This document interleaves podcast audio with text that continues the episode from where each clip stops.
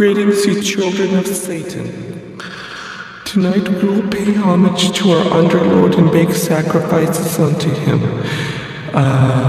Okay. But first, a couple of announcements.